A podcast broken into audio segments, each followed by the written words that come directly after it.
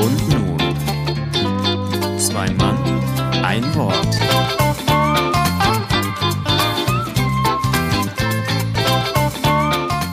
Achtundachtzigste Folge, in der es ein bisschen um alles geht.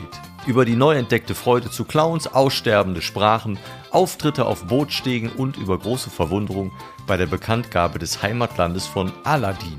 Also wieder einmal eine große Wundertüte im Sommerloch. Hört rein bei Zwei Mann, ein Wort.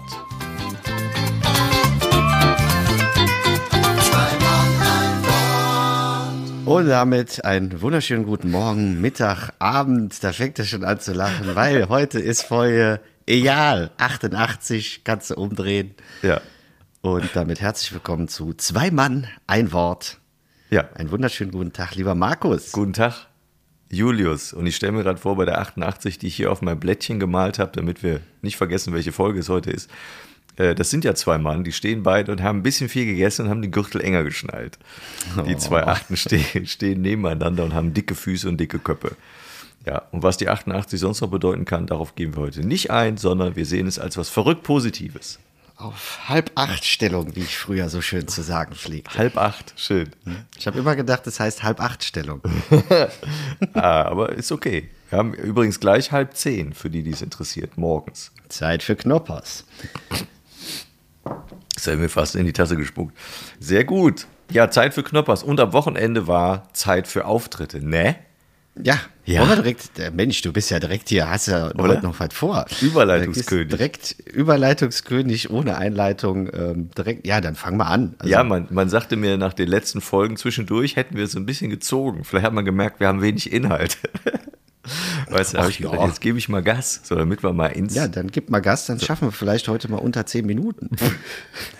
Wäre doch auch mal was. Ja, ist ja wie beim Sex. Äh, Ja, letztes schön. Wochenende Samstag, Ehrenbreitstein, schöner Auftritt, Open Air. Vielen Dank. Du bist dran. Wo? In? Ehrenbreitstein, Koblenz. Festung Ehrenbreitstein. Festung.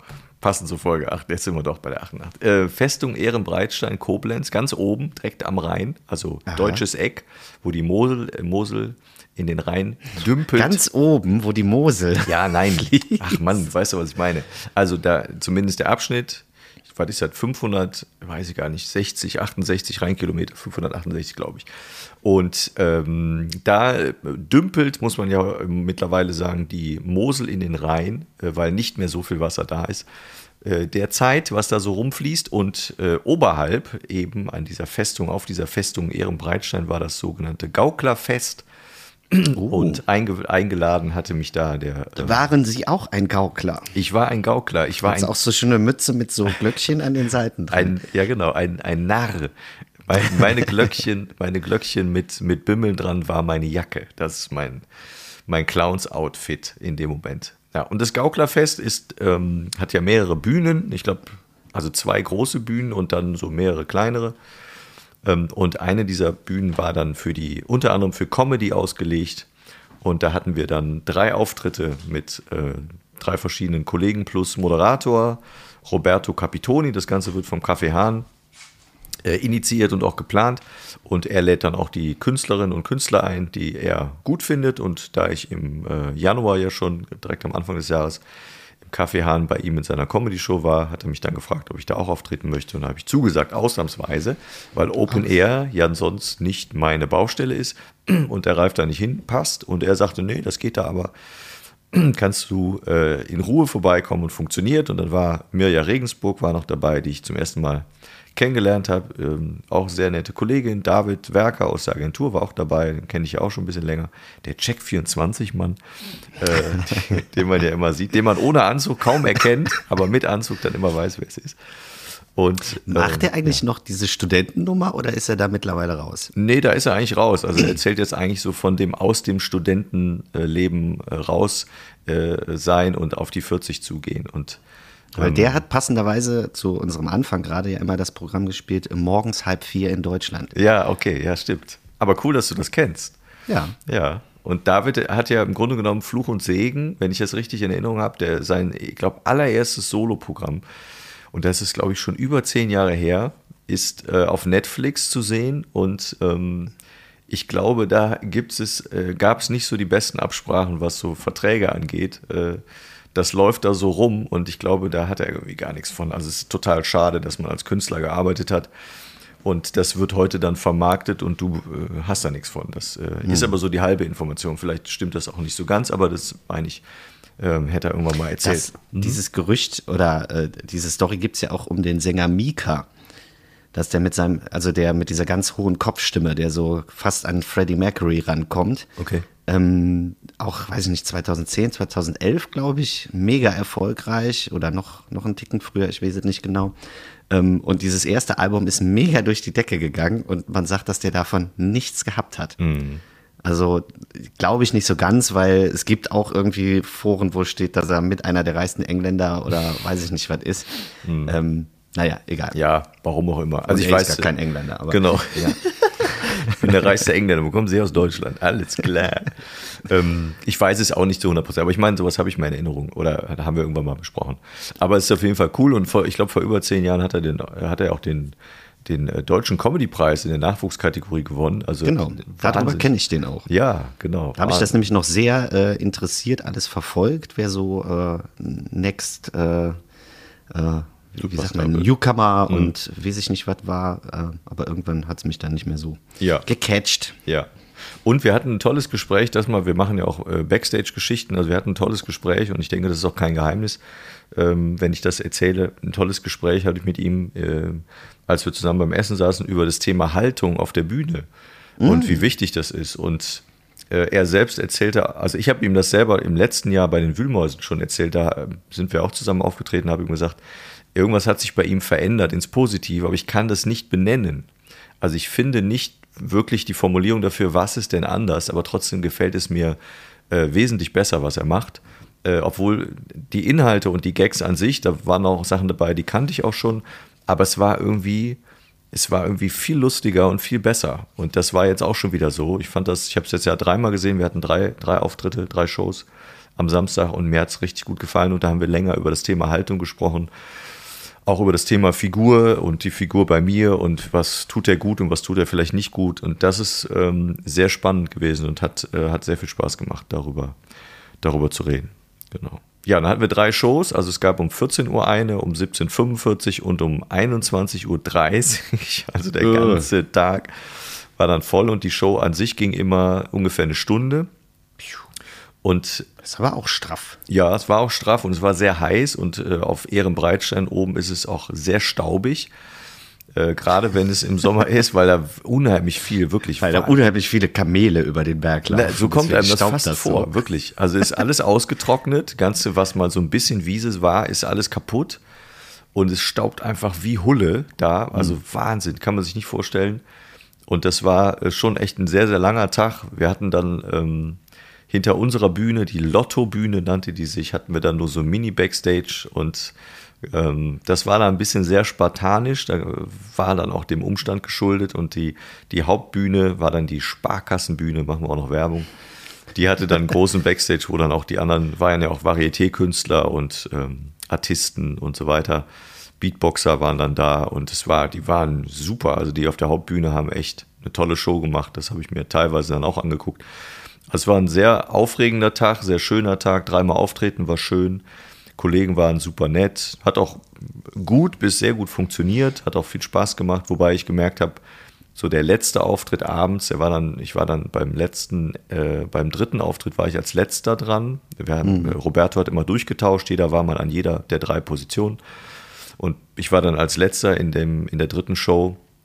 Da war es dann auch schon dunkel. Wir hatten, glaube ich, 20 nach 10. Und da habe ich gespürt, und das habe ich auch dem Publikum sogar gesagt, als Ralf dann natürlich, aber ich habe echt gespürt, dass mir das viel leichter fällt, als wenn ich das sehe. Also wenn ich, also wenn ich die Gesichter nicht sehe, okay. ist das einfach super. Und ich glaube, die Leute trauen sich einfach mehr, auch lauter zu sein, wenn man sie nicht sieht, wenn sie das Gefühl haben, ich sitze im, im, im, im, ähm, im Tageslicht dann sind die zurückhaltender. Das habe ich in der zweiten Show gemerkt. Die haben gelacht und die Gesichter hatten auch oftmals wirklich lachende Gesichter und ich habe habe Zähnchen gesehen, alles fein, aber es war nicht unbedingt immer laut. Und das ist, glaube ich, dann auch, die sehen, oder die haben das Gefühl, ich werde ja gesehen, auch vom Künstler, und da ist man irgendwie zurückhaltender. Das waren komisches Gefühl. Also die, die Atmosphäre und auch die Energie, der Energiefluss war im Dunkeln wesentlich besser für beide Mhm. Seiten. Und ich glaube, es lag nicht am Alkohol äh, alleine zumindest. Das äh, war spürbar. Es war eine interessante Ja, Erfahrung. und abends ist natürlich auch immer noch mal, hat man selber ja auch eine andere Entspanntheit. Äh, also wenn ich irgendwie ein Programm tagsüber angucke oder du gehst ja auch nicht ins Kino über Tag, das Ja. fühlt sich anders an. Ne? Also obwohl da ja Dunkelheit ist, wenn du nachmittags um vier in einen Kinofilm gehst, guckst du den irgendwie anders, als wenn du um 20 Uhr gehst. ja.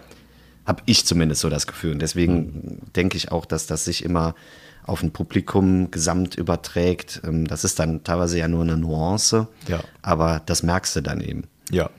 Ja, auf jeden Fall schönes, Ta- schöner Tag. Lang auf jeden Fall, aber doch auch äh, wunderbar und hat, hat äh, viel Spaß gemacht. Wunderbar. Wunderbar. Mich Wunderbärchen. dünkte es, es war wunderbar. Mich, genau. Mich dolcht, du bist dran. Äh, ja, ich war auch ähm, auf einem Auftritt. Ja. Du warst Und- auf der Sparkassenbühne. nee, nee, aber noch besser. Ich war auf der ähm, Sion äh, Summer Kino Bay Bühne. Lecco mio. Kannst du das Sprich- nochmal sagen? Ja, nee, ich weiß nicht, ob das so richtig war, was ich da gesagt habe. Ähm, nee, äh, vom Sommerkino in Köln und das wird halt von Sion gesponsert. Und deswegen heißt es auch immer Sion Summer Bay. Ich weiß es nicht. Ist ja. Auf jeden Fall, was das Interessante an dieser Bühne ist, ähm, das ist in den äh, Rheinau-Häfen, also da an den Kranhäusern. Ja, cool. Da ist dahinter so ein, ja, ich sag mal, Loch, ähm, wo es runtergeht. Und das Loch ist gefüllt mit so Yachten und äh, Bötchen und äh, Anlegern äh, etwas höherpreisiger Natur. Ja, Und ähm, diese ne? Treppe wird eben genutzt als Bühne beziehungsweise als Publikumsraum. Und unten auf dem Schiff ist dann eine kleine Bühne aufgebaut. Geile Idee.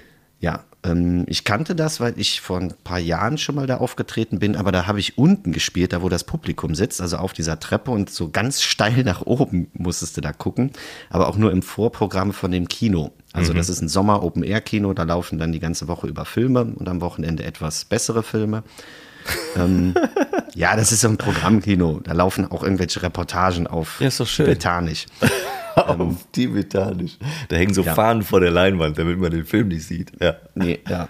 Auf jeden Fall ist dann auch zwischendurch ein bisschen Kleinkunstprogramm und in dem Fall war es dann Reim in Flammen. Das ist äh, ein Verein und die machen auch sehr viele Veranstaltungen in Köln, ist eigentlich so die Top-Adresse schlechthin. Ja. Und die hatten dann eingeladen, wir waren zu viert und haben dann einen kleinen, ja, nicht Best of Slam gemacht, aber ich sag mal, der Wettbewerb war jetzt nicht an erster Stelle, weil wir eben auch nur vier äh, waren. Ähm, ja, und das hat schon ziemlich Bock gemacht, weil ähm, A, diese Bühne, du musstest halt komplett außenrum auf diesen Kutter dann gehen. Und ähm, dann musstest du auf die Bühne, die war halt vor dem Schiff, über so, weißt du, diese Wasserpanels, also Ja. die du so in, ins Wasser reinlegen kannst, so Schwimmtanks. Ja. Und die gingen dann bis zur Bühne. Und das war aber wie so ein Catwalk, extrem lang. Und du warst schon aus der Puste, bis du überhaupt auf der Bühne angekommen bist, weil das so am Wackeln war und Ja. man echt Probleme hatte. Also nicht Probleme, aber es war schon ein bisschen ja, strange, da drüber zu spazieren, weil es eben so in dem Wasser waberte. Ja. Und das zweite war, dadurch, dass ja im Moment relativ warm ist, war der Wasserstand so tief, dass du halt mit dieser gesamten Bühne so weit runtergesackt bist, weil das logischerweise ja auf dem Wasserstand stand, ähm, dass der Abstand zum Publikum noch höher war. Also du hast vor so einer Mauer gespielt, wo sonst das Wasser stand und darüber kam dann das Publikum. Im ersten Moment, wie gesagt, sehr befremdlich. Ähm, Und dann, je dunkler es wurde, desto besser war das illuminiert. Und dann war es nachher so im Finale, wo du echt da gestanden hast und dachtest, boah, ey, krass, du willst gar nicht mehr runter, weil das so eine krasse Kulisse war. Da saßen die, die komplette Treppe war voll und ähm, da saßen schon ein paar hundert Leute. Und äh, das war schon sehr cool. Und äh, trotz dieser Distanz war, glaube ich, der Ton auch ganz gut, weil die das wirklich gut ähm, mit Technik ausgestattet haben und man sie selber auch sehr schön hören konnte. Deswegen, das hat so richtig äh, ja, Bock gemacht, mal so Open Air zu spielen, mal ganz anders Open Air, weil es trotz, ähm, obwohl es ja eigentlich mitten in Köln liegt, ähm, sehr geschützt war. Also du hast kaum den Straßenlärm gehört. Du hast, äh, gut, zwischendurch kam mal so ein Partyboot vorbeigefahren mit, Ja. mit Laila. Ähm, das war dann schon, wenn du so ein bisschen ruhige Texte gemacht hast, war das ein bisschen, äh, ja, merkwürdig für Ja. die Zuhörenden. Aber ansonsten ein super geschützter Raum. Also Ja. kann ich sehr empfehlen. Auch als Zuschauende geht da gerne mal hin. Und was ich dann eben schön fand, äh, für mich persönlich, ähm, war es in meinen Anfängen das große Ziel, mal zu Reim in Flammen zu kommen. Weil das so, ja, die Nummer eins ist, wenn du hier irgendwo in NRW spielst, war das für mich Reim in Flammen. Da musst du mal hin. Und ich habe das auch irgendwann mal geschafft, da war das äh, geschafft, da war das noch im Clubbahnhof Ehrenfeld. Ähm, einer der krassesten Auftritte, weil da einfach, ja, weiß ich nicht, 450 Leute in diesem Club stehen. Also da sitzt keiner, sondern es war wie ein Konzert. Und dann waren da wirklich nur Top-Leute für mich damals, wo ich gesagt habe, boah, ey, da willst du mal hin und den kennst du aus dem, ja nicht aus dem Fernsehen, aber aus YouTube und so, Mensch, da darfst du jetzt mal mitmachen. Ja, und jetzt war man halt selber in der Position, dass man die Leute kennt und äh, hingekommen ist und äh, ja, dann nachher Leute zu einem gekommen sind, ja, können wir mal ein Foto machen? Ja, geil. Und äh, das war dann schon irgendwie ganz nett mal, ja, nicht bewusst. Also mir ist das erst nachher, als ich in der Straßenbahn gesessen habe, ähm, aufgefallen, ja, das war jetzt so dieser Moment, dass du mal selber da Ja. warst. Ne? Also ähm, nicht, dass man jetzt Fame ist, sondern einfach, dass dieser Moment, wo man vor, ja, wann war das vor acht, acht oder zehn Jahren hin wollte, dass man da eigentlich schon lange ist und das gar nicht so einem aufgefallen ist. Genau, ist einem nicht aufgefallen. Das, das ist der Punkt, den ich gerade ansprechen wollte. Das ist das Erstaunliche, das hätte man äh, dir oder mir das vor fünf oder sechs oder sieben Jahren gesagt. Da bist du irgendwann mal, da hätte ich wahrscheinlich gesagt, boah, mega. Und heute kriegst du einen Anruf und heißt, nächste Woche so und so kannst du, ja, ja, machen wir. Das ist erstaunlich, wie man sich daran gewöhnt, ne? Das und irgendwie auch für normal und selbstverständlich hält. Und dieses Besondere, das hätte man dir das vor zehn Jahren gesagt. Übrigens im, äh, weiß ich nicht, Ende des Ende äh, Juli war es ja, glaube ich, dann, äh, wo jetzt dein Auftritt war vor, vor zwei, drei Tagen, äh, trittst du da auf unter dieser und jener Kulisse und so und so läuft das ab. Dann hättest du wahrscheinlich gesagt, du hättest wahrscheinlich drei Tage am Stück, hättest du dich gefreut. Ja, Ja, das ist erstaunlich. Das ist die Gewohnheit. Und ich glaube, dass das auch die, die äh, Künstler und Künstlerinnen haben, die in, dem, in dem Stadion spielen, dass die dann vor 50.000 irgendwie, also wir machen ja nicht die meisten, aber wenn, wenn man es denn macht, ich glaube, auch das wird irgendwann zu einer Gewohnheit. Es ist zwar immer noch besonders, aber irgendwie auch routiniert. Äh, wo du gerade Ton sagtest beim Open Air, da muss ich, äh, habe ich ganz vergessen zu erzählen, der Ton bei uns war auch sensationell cool. Und es war echt eine krasse Erfahrung, dass du, ich hatte ein Headset, dass du auf der Bühne sitzt und erzählst und zwischendurch schallt es so auch zurück von den Mauern. Und du hast das Gefühl, boah, das ist gerade, was du hier erzählst, das kommt gerade so weit raus, das ist wirklich wahnsinnig kraftvoll und der Ton war echt richtig cool. Also weil die neben der Bühne rechts, links, so wie bei einem Konzert auch so, so hängende Boxen hatten, ganz viele. Also der Ton war richtig, richtig cool. Es hat echt Bock gemacht. Und, wenn ich das noch erzählen kann, weil, weil das hatte ich eben vergessen, ich habe unter anderem auch Clowns beobachtet. Und ähm, äh, ja, du lachst jetzt.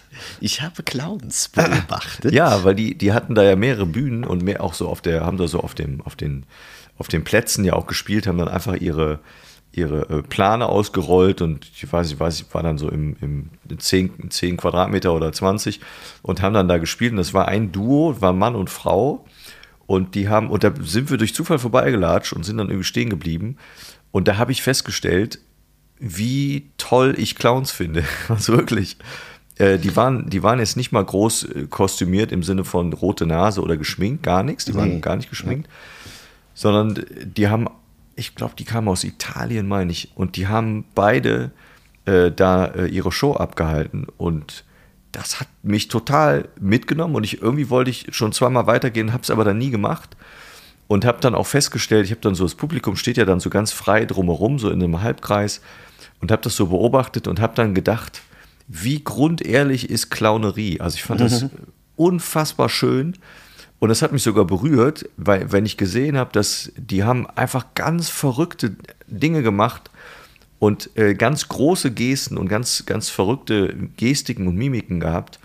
Und die Kinder standen da und haben gelacht laut und waren völlig fasziniert. Und die haben selbst Erwachsene zugebracht, Dinge zu tun, von denen jeder Erwachsene zehn Minuten vorher gesagt hat, das mache ich niemals. Mach ich nicht, ja. Mache ich niemals. Und diese Art der Kunst, diese Clownerie, die fand ich, die hat mich total berührt in dem Moment. Es hat mich fast sentimental gemacht, wo ich dachte, boah, wie toll ist das, was die da machen. Also habe ich nicht mehr so am Schirm gehabt. Im zweiten Leben werde ich klauen. Hätte ich voll Bock drauf. Finde ich sensationelle Kunst. Großartig. Ich, ich glaube, das liegt aber auch ein Stück daran, dass äh, die Clownerie, ich weiß nicht genau, wie man das Gewerbe jetzt nennt, ähm, sich sehr treu geblieben ist, ähm, was so die Grundeinstellung angeht. Weil die, das ist genau wie du sagst, die Clowns, die ich in meinem Leben bisher gesehen habe, wenn es jetzt nicht von dem äh, Jahrmarkt-Clown, der Luftballons aufpustet, Ja. und selbst da gibt es großartige Künstlerinnen und Künstler, ähm, aber die Clowns, die ich so auf Bühnen gesehen habe, ähm, da habe ich immer im ersten Moment gedacht, boah krass, das ist so nicht kommerziell. Ja, ja. Und die machen das trotzdem. Also die, die haben das irgendwie, gibt sicherlich auch genug Clownsschulen, wo einfach eine andere Philosophie zelebriert wird.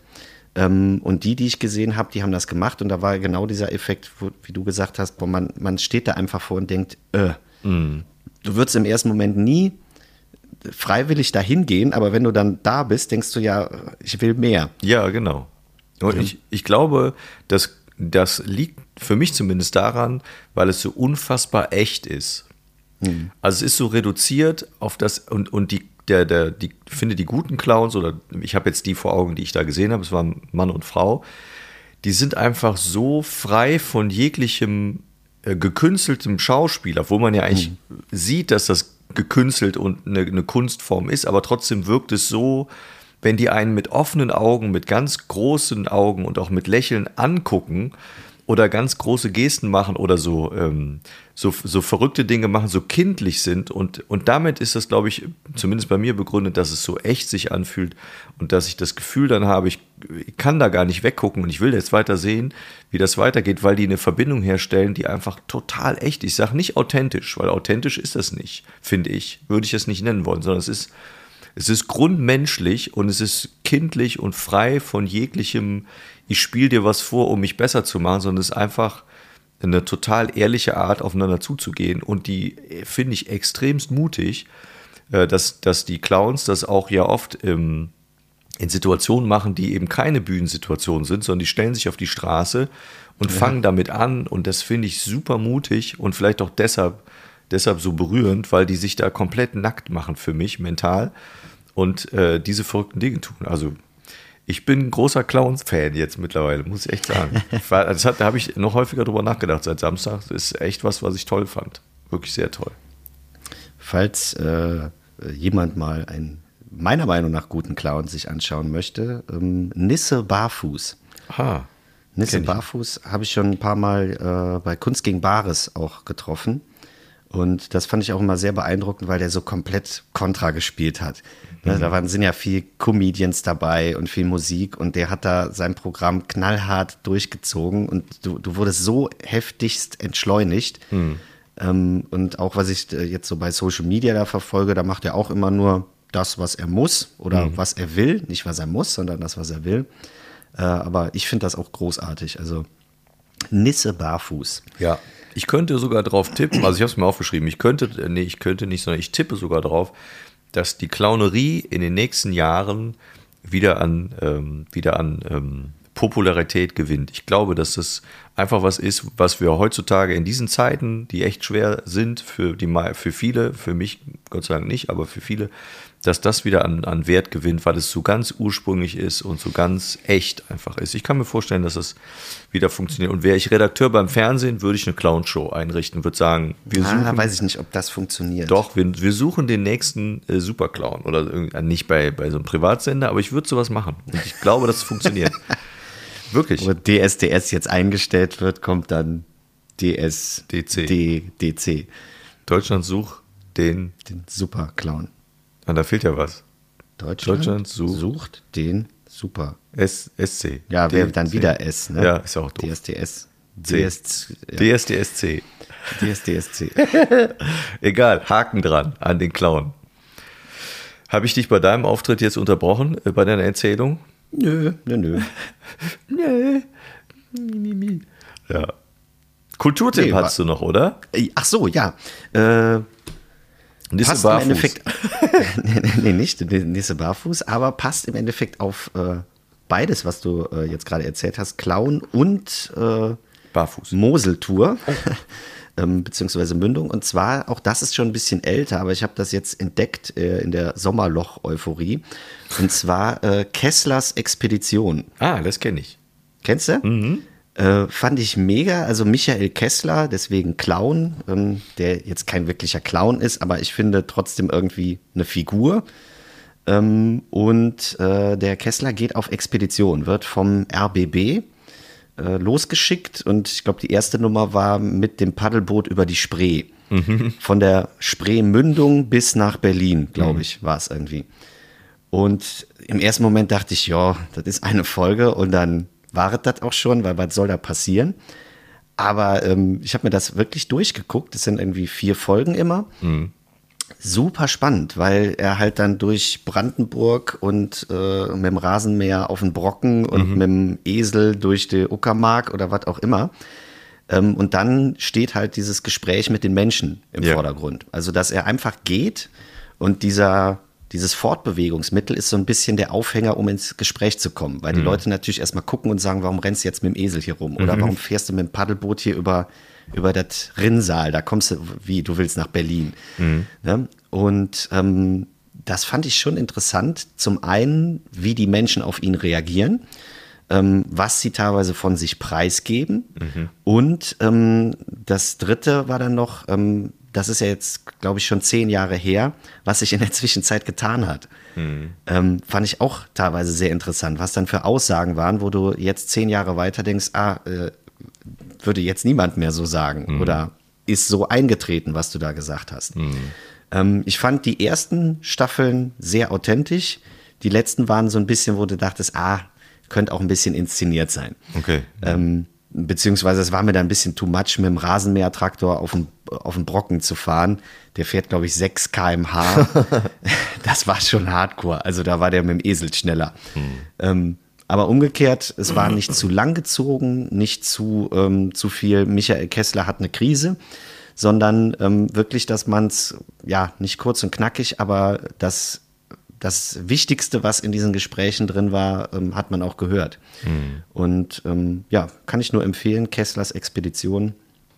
Mein Highlight war eigentlich das mit dem äh, Esel, weil ähm, ja, das so ein bisschen entschleunigend mal gewesen ist. Und äh, ja, kann ich nur empfehlen als Kulturtipp. Ja, Auf cool. Netflix oder auch in Mediatheken bestimmt findet man. Ja, Mediathek mit Sicherheit, ja. Ich glaube, da habe ich es auch schon mal gesehen, Teile davon. Fein. Ja, Ja, fein. Jetzt haben wir schon knapp eine halbe Stunde. Wollen wir noch einen äh, kurzen Abschluss machen? Du hast irgendwie erzählt, du hast noch ein Buch da liegen. Ich glaube ja zu ahnen, welches. Ja, ich wusste nicht, wie, wie sehr Sommerloch wir sind mit Themen. Ähm, und ich habe wieder mein neon unnützes Wissen. Ähm, Wir wo können man, ja- ja. Ja, genau. Äh, Ich weiß nicht, ob das äh, für die Neuzuhörer, wir machen das zwischendurch mal, dass wir einfach uns eine Zahl nennen, ich eine Seite aufschlage und dann einen wilden, ja, Fakt raushaue, ähm, der so ist, wo man aber gar nicht wusste, dass es so sein hätte können. wow. Was ein Satz. Ja, Ja. Soll ich mal irgendeine Zahl nennen? ja, mach mal. Wie, wie viele Seiten hatte nochmal das Buch? 1340. 51.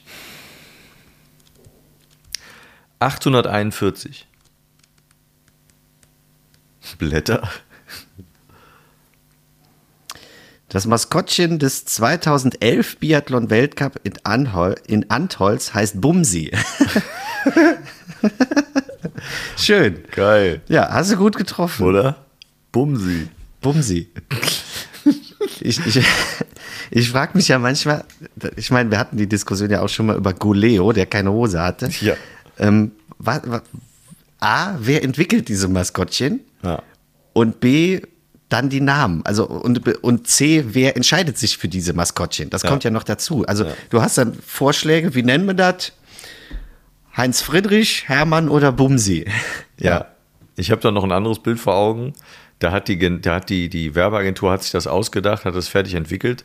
Dann haben die die Konferenz und dann kommen die zuständigen Personen, die das mitentscheiden, die wir das vorgestellt bekommen, kommen dann in diesen Konferenzraum, da sitzen die da alle und dann haben die da so einen Presenter, dann geht Licht aus, Beamer an und dann äh, vorher sagt dann derjenige Zuständige von der Werbeagentur, meine lieben Damen und Herren, wir haben jetzt das Projekt fertig und entwickelt und zeigen Ihnen jetzt mit Stolz unser neues Maskottchen für unsere Biathlon, was auch immer.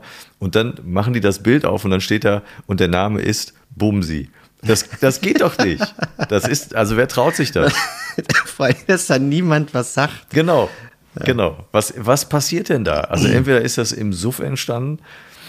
Wahnsinn. Das kann man fast nicht glauben. Aber es war ja so, wie du sagtest. Ja. Bumsi. Gut, Ich habe überlegt, hat das was mit Biathlon zu tun? Aber irgendwie nicht. Nee, ich meine Schießen und äh, Skifahren, da, ist, da steckt nirgendwo Bumsi drin, außer dass geschossen wird. Verstehe ich nicht. Oh, hier drunter, also du kannst gleich nochmal selber entscheiden, aber ich, ich las gerade äh, quer. Wusste ich auch nicht. Elton John hat auf der Hochzeit von Michael Ballack die deutsche Nationalhymne gesungen. Oh, echt? Warum macht man das? Weiß ich auch nicht. Habe ich nämlich, deswegen kam ich jetzt gerade auf, weil ich Michael Ballack las, äh, weil ich das äh, ähm, hier Finale, ähm, beziehungsweise nicht das Finale, sondern generell die Spiele von der Deu äh, deutschen Nationalmannschaft der Frauen äh, verfolgt habe. Und äh, dann kamen wir auch ähm, irgendwie mehrfach in den letzten Wochen ähm, immer auf den Vergleich. Und ich habe dann irgendwann auch nochmal gesagt, dass ich früher so ein Fan von Michael Ballack gewesen bin. Und da wurde ich sehr komisch angeguckt. Ja, verstehe ich. Also das war ja auch, habe ich als Kind irgendwie nie so auf dem Schirm gehabt. Für mich war das so der größte Fußballer aller Zeiten. Aha. Ähm, aber für viele Deutsche anscheinend nicht. Nein. Soll ich dir die beste Szene nennen, die mit Michael Ballack in Verbindung gebracht wird, in meinem Kopf? Ja. Die beste Szene für mich war, als Podolski ihm eine geballert hat. Das war für mich die beste Szene von Michael Ballack. Punkt. Mehr gibt es dazu von meiner Seite nicht zu sagen. Ja, damit bist du sehr alleine. Es tut mir leid, aber es ist, ja, jeder wie er will. Dann bitte weiter. Was? Ah, noch eine. Ja, einen kriegen wir noch. Ähm, 31, weil es gerade 31 Minuten auf meiner Uhr hier ticken.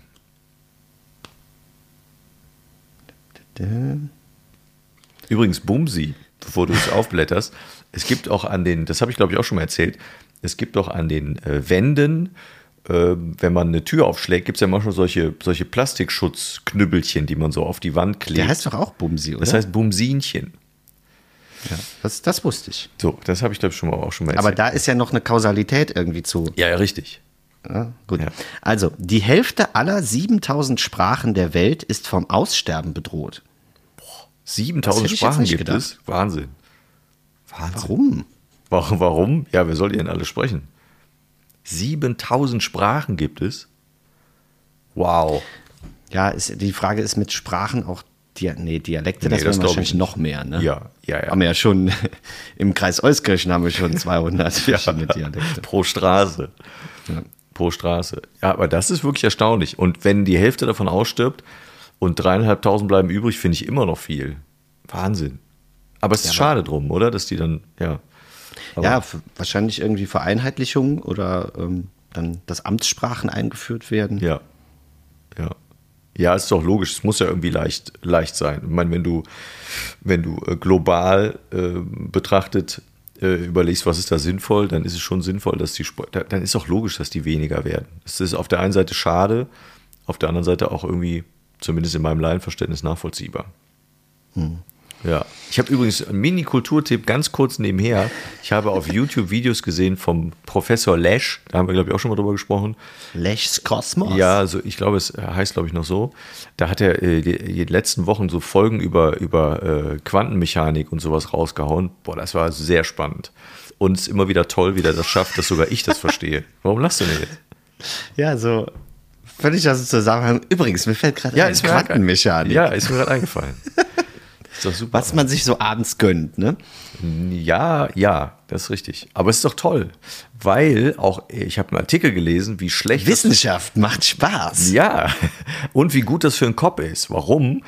Weil, wenn du nur billige Sachen konsumierst und deinen Kopf nur mit Müll füllst, dann wird das immer schlimmer. Dann äh, reduziert sich deine Fähigkeit ganz, ganz flott. Und deshalb Zwischendurch muss es dann auch mal ein bisschen äh, was für ein Kopf sein und dann ist Professor Lesch der Richtige, weil der in der Lage ist, das so zu erklären, dass auch ich dann verstehen kann. Zumindest, naja, nicht alles, aber teilweise verstehe ich das. Und der hat eine große Fähigkeit, finde ich. Das, was vielen äh, großen Wissenschaftlern oft verloren gegangen ist, nämlich eine, eine große soziale Komponente in sich, die es, die es ihm ermöglicht, selbst völlig normal denkenden Leuten in einer sehr normalen und nicht überheblichen Art und Weise klarzumachen, dass wir einfach strunzdoof sind, aber er das gar nicht verurteilt. Also das ist super. Das ist okay. Ja, ist ihr okay. seid dumm, aber ich erkläre es euch trotzdem. Und das macht er mit so einer, mit so einer Freude, weil er, glaube ich, seine, seine Begeisterung für Wissenschaft weitergibt, dass ich das total gerne gucke. Fertig. Nisse Schön. barfuß. Punkt. Das, ja. Ja. Weiß ich jetzt nicht, wie ich jetzt rauskommen soll aus der Nummer. äh, mit Quantenmechanik äh, zum Ende kommen, doch. Ja. Ja, das geht doch. Pass auf, ich mache noch einen und dann äh, sind wir quasi direkt raus. Ja. Nee, zwei. Ich gebe einen Fun Fact und dann würde ich gerne noch mit, äh, mit einem kurzen Text enden. Okay. Dann Weil brauchst du noch, nämlich ein. da brauchst du jetzt noch eine Seitenzahl, ne? Ja. Dann nehme ich jetzt die Seite 769.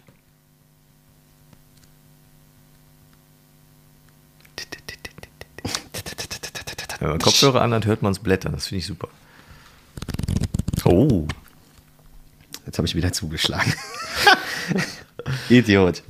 So viel zum Thema Lech Kosmos. Ähm, Aladdin und die Wunderlampe spielt nicht etwa in Arabien oder Persien, sondern in China. Oh.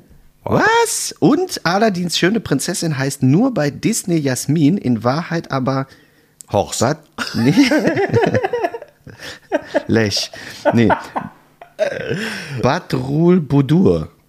Ja, siehst du? Arabische nicht. Ist das nicht. ist falsch. Das, ist, das schockiert mich jetzt zutiefst. Ja, hätten wir das. Siehst du? 769. Gut. So, Buch weg, wird verbrannt, brauche ich nicht. Warum ist doch super? Ja, Bist du Disney geprägt? Nein. doch. Oh, Natürlich. Doch. Ja, du bist auch Hallo. Ballack geprägt. Was soll denn da rauskommen?